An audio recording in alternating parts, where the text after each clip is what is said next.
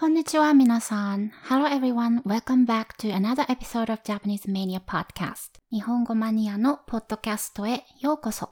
Today's topic is idioms related to the word color. 今日のトピックは色の慣用句です。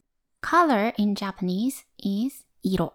But did you know that the word 色 means not only colors but can also refer to a romantic relationship between men and women, or it can even carry a sexual connotation. For example, if someone is 色っぽい, it means that person is sexy. ぽい here is a suffix that can attach to a noun or an adjective to mean something of that sort, like ish in English. For example, if one of your friends has red eyes, you can ask, どうしたの 目が赤っぽいよ。どうしたの ?What happened? 目が赤っぽいよ。Your eyes look reddish.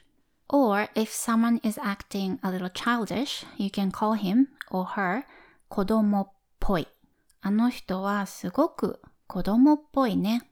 So 色っぽい here means sexy, right? So it can be used for both men and women. For example, レオナルド・ディカプリオってすごく色っぽいよね。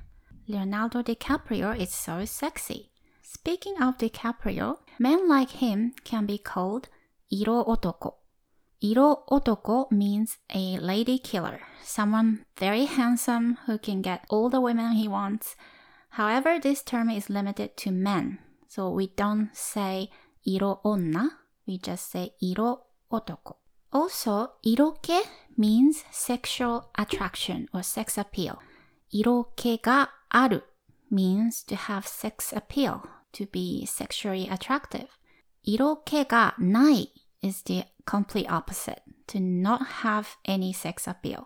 For example, someone can be beautiful but not sexually attractive. In that case, you can say, 彼女はとても美人なのに全然色気がないよね。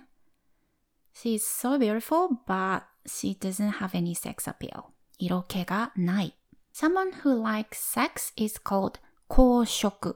好色. So in kanji, it literally means to like color or sex in this case. There's a proverb that says au koshoku or 英雄色を好む, iro which means all the heroes or great men like sexual pleasure. I don't know if it's true, but I guess great men tend to have a lot of money or energy to get their sexual needs satisfied. Another expression is 色目を使う。色目を使う。It literally means to use your sexual eyes or colored eyes. 色目. When would you use your sexual eyes?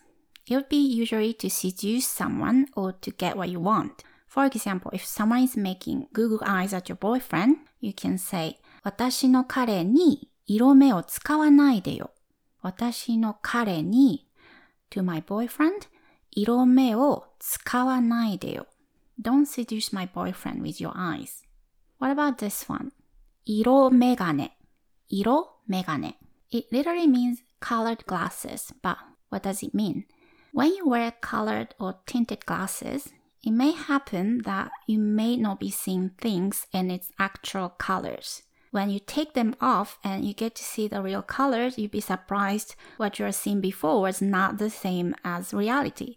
So, 色眼鏡をかける means you look at something with your prejudice or you have a biased view. For example, you want to take on a big project at work. You think you can do it. You know you'll be good at it. You're capable, but your boss is not giving you a chance because you're a woman. Then you can say to him, 女だからって色眼鏡で見ないでください。女だからって色眼鏡で見ないでください。Don't judge me with prejudice just because I'm a woman. So to take off glasses in Japanese is 眼鏡を外す。Be careful, it's not 眼鏡を脱ぐ as in 服を脱ぐ。We have different verbs meaning to wear and also to take off depending on the items. So for glasses, we say 外す to take off を取る。色眼鏡を外して物事を見ることは大切ですね。it's important to look at things without prejudice by taking off our tinted glasses. 色眼鏡を外して物事を見ることは大切ですね。The next expression is 目の色が変わる。目の色が変わる。目の色 the color of the eyes change. This expression is used when a person completely changes his persona, maybe when he sees something he likes or is interested in, he gets really excited about it or gets super serious. For example, 私の弟はゲームをしているときは目の色が変わる。My little brother becomes crazy or so serious when he plays video games. 私の弟はゲームをしているときは目の色が変わる。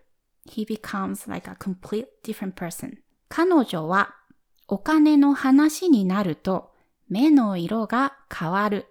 She starts acting completely different when we started talking about money because she likes money and she's really into it. So her color of the eyes changed. 彼女はお金の話になると目の色が変わる。So we've looked at different idioms using the word 色 but did you also know if you double this word and say 色色 that means various, different kinds of, all sorts of. It's a na adjective, so when we modify a noun, we add na after 色色 and say 色色な something. For example, 世界にはいろいろな色があります。In this world, there are all kinds of colors. So to finish off today's episode, I'll introduce you a proverb that means just that. 10人十色。10人十色。 That means 10 people, 10 colors. と by the way, is another way to say 10. と iro means 10 colors. Its meaning is different strokes for different folks. So that's it for today. Thank you so much for listening. Don't forget to subscribe and also check out my website japanesemania.com for more information. So see you next time. また次回お会いしましょう。バイバイ。